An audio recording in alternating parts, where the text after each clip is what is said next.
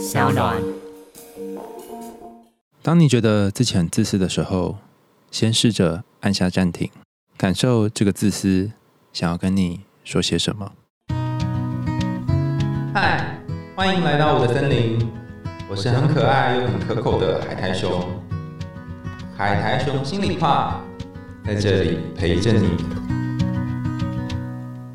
各位听众朋友，大家好，欢迎回到海苔熊心里话，我是海苔熊。可能很多人都听过一个词叫做妈宝，然后你会觉得好像这个人他一定就是跟他家人粘得很紧，什么都要听他的妈妈或是爸爸的。但其实，在一个妈宝的关系当中，就是如果你的伴侣是跟他爸爸或妈妈靠近，甚至常常听他们的话，然后不听你的话，或是不跟你沟通，让你觉得你好像是被排除在外的那一个的时候，真正卡住你们关系的，并不是那个妈妈或爸爸。而是你心里面的某一个部分。那这不是说这件事情是你的错，而是当你意识到那个结是在心里的时候，比较有机会可以解开三个人之间复杂的关系。今天要跟大家分享的这个故事呢，是一个伙伴的点播。那这个伙伴呢，他真的是很窝心诶，他的昵称叫做世纪铁粉。据说他在我。无名小站的时代就已经开始追踪了，所以表示哇，也十多年了耶！我收到这封信的时候，其实蛮感动的。我以前都觉得说啊，就这样一天一天过，好像日子也没有什么特别的。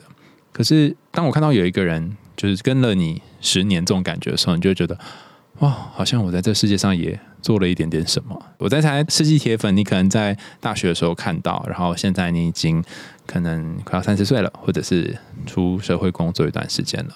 这段时间可能也经历了很多事情，嗯，然后我想对世纪铁粉说，谢谢你陪我一起长大，然后我也很开心有机会跟你一起长大。那我们就一起来念念你的这个故事。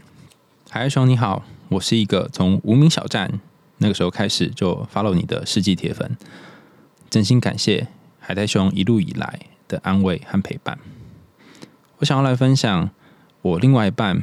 被母亲配偶化带给我的烦恼，我解释一下什么是配偶化哈，其实就是呃，当你的男朋友或女朋友他跟他家人相处的时候，变成他的家人的伴侣，比方说你的男朋友变成你男朋友妈妈的老公，大家可以理解吗？好，所以你在跟他在一起的时候，你就会觉得好像自己的伴侣被另一个人抢走了，甚至是好像他总是把另外一个人看得比较重要。好，那我就继续念这个故事喽。我有一段九年的感情，和男友居相处最大的症结点就是他有一个生障的母亲。除此之外，彼此的相处磨合都还算顺利。八年以来，我们有一半的时间是在第三国生活。所谓的第三国，就是不是他的母国，也不是我的母国。两个人相互依靠，是彼此最好的伙伴。而这一切，在第一次与他的家人会面之后。开始为我们的关系埋下地雷，所有导火线以及困顿就在此展开，延续了七年，一直到现在。虽然居的妈妈很努力独立生活，也有自己的男友，因为她原本是一个单亲，但她十分重视孩子，所以妈妈也是三天两头就传讯息，每五天就通电话。这件事情对和父母亲的关系相对比较自由跟独立的我，感到十分的压迫。甚至觉得，不论我跟居去到哪里，做了什么，有任何计划，他都会让母亲知道。有几次，他妈妈甚至也会追随着孩子而来。因为父亲缺席，母子关系就相对更加紧密。我常在居的身上感觉到，他其实就是母亲的配偶那种角色，要不停的协助妈妈日常生活，小至电脑开机，大至代表母亲与律师开会，还有。谈论房屋继承等等的事情，还有一些时候，他要当妈妈的资商顾问，分担心情、疑难杂症排解，或者是房屋修缮等等。G 并非独子，他的哥哥 J 却可以独立于这个系统之外。只要在周末的时候悠悠的现身，嘿嘿，我来了。然后悠闲的和弟弟打完电动之后呢，隔日便可以用工作的名义烟消云散，回到遥远的南方，等候下一个轻松的周末来临。男友一家是土生土长的德国人，不同语言隔阂和背景之下，使我无法理解他们母子三个人之间诡异的运作法则。从此，不管男友谈论到任何一个未来的可能性的时候，我始终能够见到他母亲如影随形的脸。我想问海苔熊，男友明年大学毕业之后，我一直希望我们可以再回到其他国家，就是刚刚讲的第三国去生活，像当年一样。我并没有意愿留在男友的国家去照顾甚至陪伴他的母亲，也不愿意介入他母亲因为自身受限所产生的其他议题。但男友对于我的期望只能给予开放性的答复。我认为他并没有办法离开他的家人，在和我回到先前只有两个人的小日子里。也许我很自私，无法接受另一半的母亲是省长，这种切不断的子代父职。就是孩子代替爸爸的职位，我是否该痛定思痛的离开这段关系呢？最后，我想跟海苔熊说，我记得之前在节目上听到海苔熊分享了自己的焦虑，觉得自己好像不及别人，没有亮眼的成就。我当时真的很想告诉你，很多人因为你的陪伴，才得以有了继续面对困顿的勇气。我就是其中一位，在我的生活当中，始终不知道。也不会认为有谁能够了解我这么奇特的遭遇，但因为你的存在，我才能够在今天写信给你，而稍稍安放我的焦虑。谢谢你，海苔熊。哇，我那个念最后一段的时候，真的是都快要哭了，因为我常常也真的觉得自己好像没什么重要的。就是虽然我常常都跟大家说啊，你要觉得自己很重要哦，那我好像跟其他在做呃相关。频道的伙伴比较不一样，就是我经常也是觉得自己没有自信。刚刚听到世纪铁粉写来这个信件内容，我就觉得，嗯，好像有一个地方被倒满了水的那种感觉。然后很谢谢世纪铁粉写来这封信。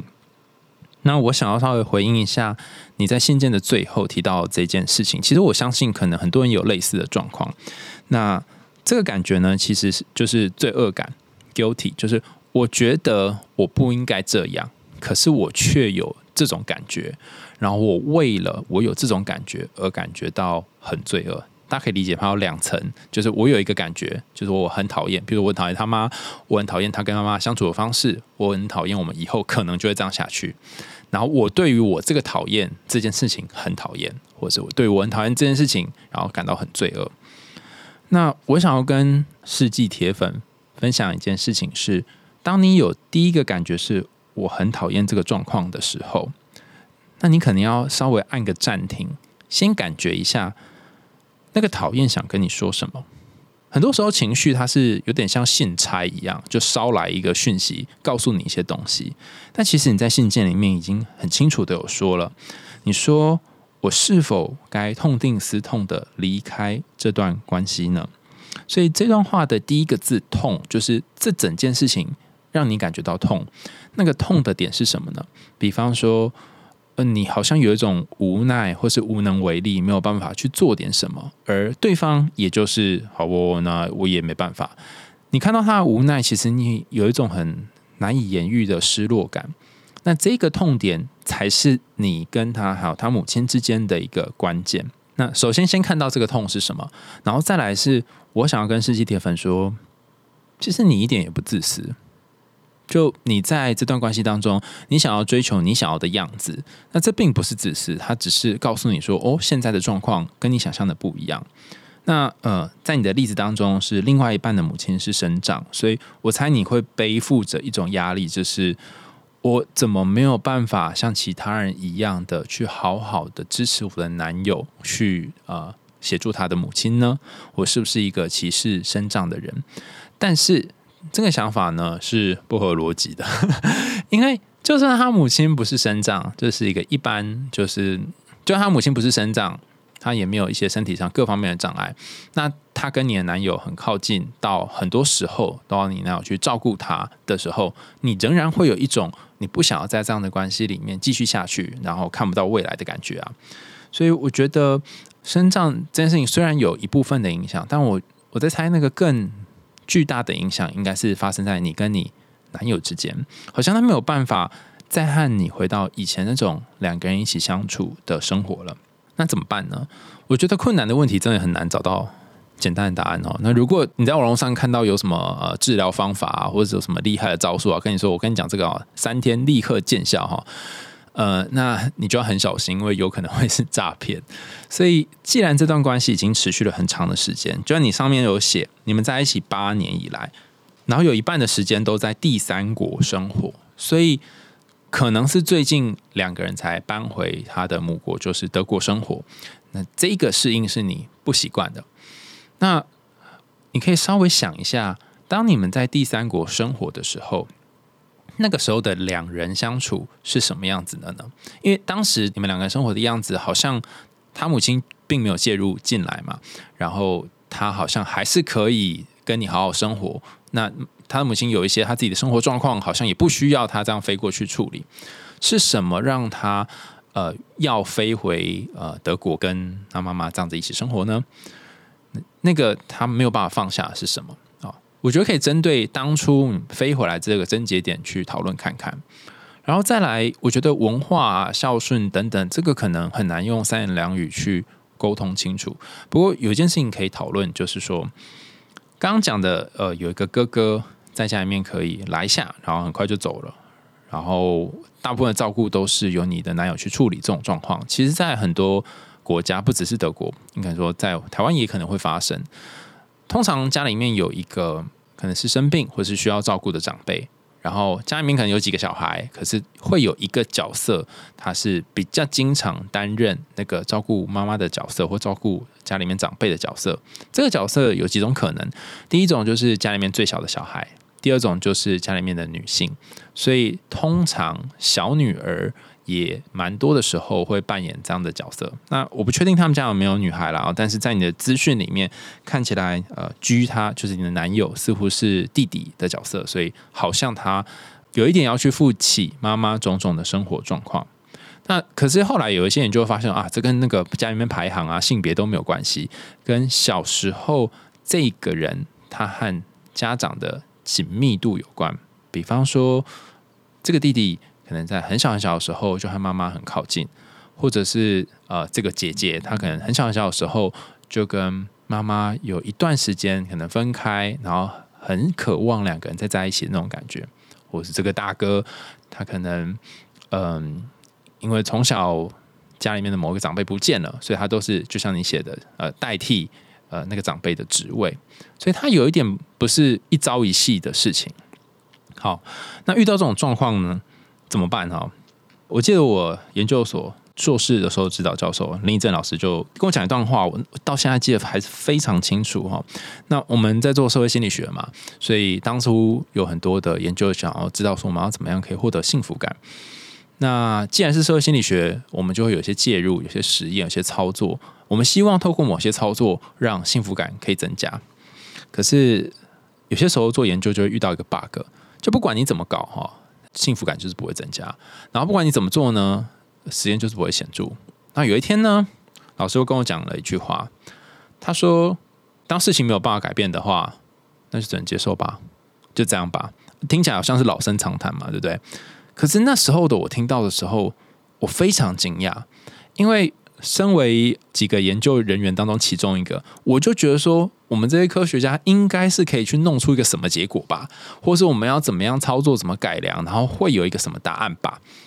那怎么会出现说我们就要接受这个结果呢？然后那时候的我是完全不能接受的，尤其那时候我老板他真的是，嗯，他是一个很很鬼灵精怪的人，他会想出很多神奇的方案，然后我就会觉得，怎么连你也没办法了？怎么怎么你也会说那就接受吧？其实有一个很巨大的失落，但是隔了这么多年，我还是在想起这件事情的时候，我就在想，会不会世界上有些东西是你没有权利去改变的，甚至是是如果你去弄它或是改变它，你可能会呃越过了某些界限。比方说，在你的例子里面，他跟妈妈的关系是他的选择，或许你没有办法透过你的位置去改变他跟他妈妈的关系。那但是你有一个选择是，你可以选择要不要跟他在一起，甚至你可以选择要不要跟他继续待在同一个国家。那当你做出了一个选择之后，他也会做出接续的选择。上面这段讲起来好像很玄嘛，哈。那在伴侣治疗里面有几个方法啊？那其中一个路线就是你治疗这对伴侣当中其中一个人，或是协助这伴侣当中其中一个人，然后让这个人改变之后，对方就会改变。比方说，我曾经在书上看过一个描述，那一对组合也很特别啊，就是有一男一女在一起，然后男生就劈腿跟另外一个女生在一起，然后这个呃原原配嘛，算原配嘛，原配就想要去找治疗师说怎么办，我好难过，什么我要怎么样可以让我男友回来什么之类的，我要不要原谅他？就是很典型的那种剧情。那当然治疗了一阵子之后呢，这个原配就决定下定决心要离开这个男生，然后。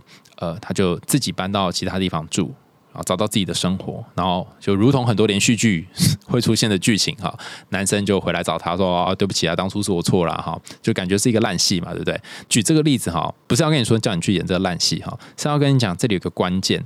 那时候治疗师就问呃那个女生说：“你在这段关系里面快乐吗？”然后那女生回答说：“不快乐。”然后治疗师又问那女生第二个问题：“那？”呃，你们之间最快乐的时候是什么时候？然后那女生又爆哭，因为她想起那个呃男生还没劈腿之前两个人的那些美好的回忆，然后就哭哭哭一阵子之后，那女生就自己说了，她说：“我好像没有办法在，我们好像没有办法再回到那个时候，因为事情已经发生了。”然后呃，治疗师就问她说：“那你现在想做什么？”然后她就回答治疗师说。我想要过可以让我觉得平静的生活，于是他们就讨论出上一次这一个女孩她觉得平静是什么时候啊？上一次就是她跟她男友还很好的时候。那上上一次是什么时候呢？就是她还没有遇见男友，然后自己一个人住在乡下，还没有到城市工作的时候。那当然花了一段一段时间讨论之后，所以女孩就决定搬回乡下，然后做的这个搬回乡下的决定。却让男生开始意识到说：“哇哦，原来他不是绕着我为中心去旋转，他好像也不一定是需要我的，而且他也不是说呃为了让我回去追他，然后就要搬走，而是他想要有一个平静的在乡下的生活。”男生也做了一些改变，男生就跑去乡下找他，但是因为书嘛，所以案例就写到这里，没有写说后来两人剧剧情怎么发展。那这一段的例子是只是要跟大家分享。当你的伴侣不愿意改变的时候，你愿不愿意做那个先改变的人？先改变听起来好像很弱、很烂，但实际上，先改变反而才是让主导权在你自己的手上。当你先去做这件事情，然后你可以去观察他的反应是什么，从两人的互动当中再去想新的可能。你在信里面提到，你非常想要回到在第三国的生活，可能是欧洲的某个国家。那我不确定你有没有一些经济上或各方面的考量，或者是呃 visa 之类的一些因素。但如果可能的话，去其他国家生活，一个人去生活会是你的选项之一吗？或者是两个人虽然在同一个国家生活，但是先跟他的妈妈还有他分开居住是可能的吗？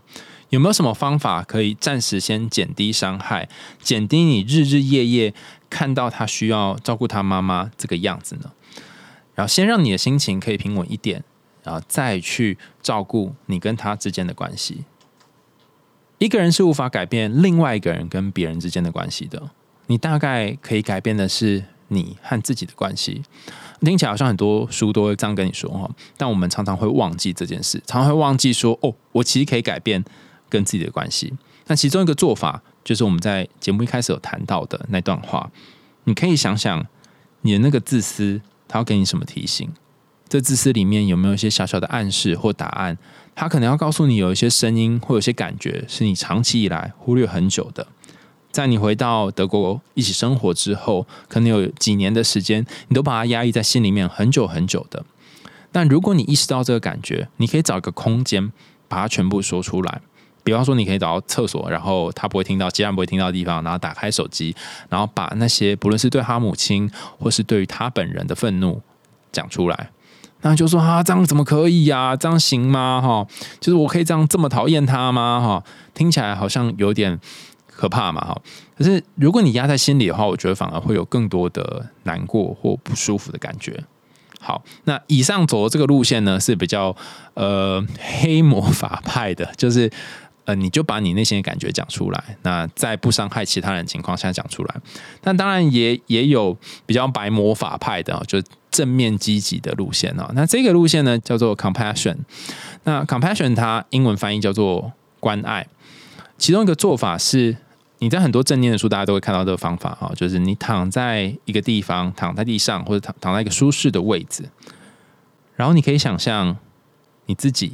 身上有一个光从头上照下来，它可以是从头上照，也可以是从脚底照，也可以是从你肚子里面哈有一个小太阳，都可以。你就可以选一个位置，然后让这个光呢布满你身体的每一个角落，然后你可以调整你的呼吸。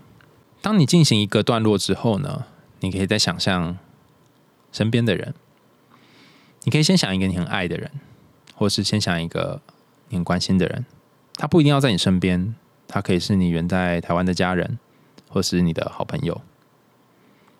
你可以先想象他微笑的样子，开心的样子。然后你也可以想一下，刚刚那个黄黄橘橘的光，看是他从他头上照下去，或从脚底照上来，或从肠胃里面哈，就慢慢发散出来，都可以。然后做完这个练习之后呢，你可以感觉一下，你就停留几秒钟，停在你跟他之间。那这个练习你可以做个几天啊？做你和你在意的人之间的练习。我猜你对于你的男友居可能有一些愤恨不平或者不舒服的地方，可能你又好爱他，让你好难好难离开他，所以你可以先以他为练习的对象。那等到你觉得差不多，哎，好像想象这些画面都不会太困难的时候，你可以再把刚刚那个对象想象成是他的母亲。那由于他可能有一些地方是不方便的，如果是他脚不方便，你可以想象他阳光放在他的大腿上扩散开来；如果是他的手不方便，你可以想象在他手腕的地方扩散开来。那这个过程大概不会太容易，一开始你可能觉得为什么我要帮他做这件事呢？哈，可是当你可以先呃帮你的男友做，然后做完之后，然后也帮他的妈妈做之后，你或许会感觉到一些不一样的事情。那这些你可以当成是一种祈福，也可以当成是你和那个内心当中对于他母亲的形象或对于男友的形象的一个修复。修复之路可能很长，但是这是一个比较和缓的过程。总结一下今天讲的三个做法：第一个是你愿不愿意为关系做出一些改变，而且这个改变是你自己先做的改变，不论是搬到附近的地方，或者是搬到另外一个国家。或许他就有可能会有一些考虑跟重新做的决定。当然，你可以先跟他讨论了哈，看他的反应是什么。第二个是，你可以找一个地方坐下来，然后把你的感受，对他的抱怨，对他母亲的抱怨，全部都念出来，然后就单纯接纳这样的自己。你的抱怨并没有不好，他只是说出了你内心的声音。最后一个方法，你可以透过正念的方式，在心中想象有一个小太阳，照耀你自己。也可以照耀那些你爱的人、你恨的人，甚至是你又爱又恨的人。啊，重点不是这个照耀，而是在这照耀之后，去连接你跟他之间，感受你们的关系。我上次请我朋友做这个练习的时候，他在脑中看到的画面是，他跟他女友的父亲，他女友的父亲小时候对他女友做出了很多很糟糕的事情，他一直很恨他父亲。但他看到他脑中的画面是三个人，就像三角形这样哈的三个顶点，就手牵手牵在一起。他的左手牵着他的女友，右手牵着他的父亲，然后他父亲就牵着他的女儿，就他的女友这样。然后三个牵在一起，在空中转圈圈的样子。然后他看到这个画面，一第一个感觉是他觉得非常惊讶，因为他从来没有想过他会牵他女友父亲的手。那第二个 moment，他就觉得很感动，不知道为什么就有一个。很很很多的情绪出来，然后就默默的流泪了。那当然，他的父亲可能还是没有道歉，然后他跟女友父亲的关系也没有因此而变好。可是蛮奇怪的，那些卡着他的情绪，却因此比较少造访了。所以这不是对于他母亲，或是不是对于你男友的一个练习，而是对于你自己的练习。或许透过今今天的这几个练习，你可以慢慢看见你自己有修复关系的能力。今天的海苔熊心里话就到这里告一个段落啦，感谢大家的收听。如果你有想要谈的故事，或是你想要跟大家分享你的经历，欢迎大家投稿到海苔熊信箱。那大家也可以在 Sound On 下面留言的地方，或者是 Apple Podcast 下面进行留言，然后跟我们说说你听完这一集的看法跟感觉哦。当然，如果你要提供给世纪铁粉一些建议，我觉得也很欢迎。我们海苔熊心里话，下次见喽，拜拜。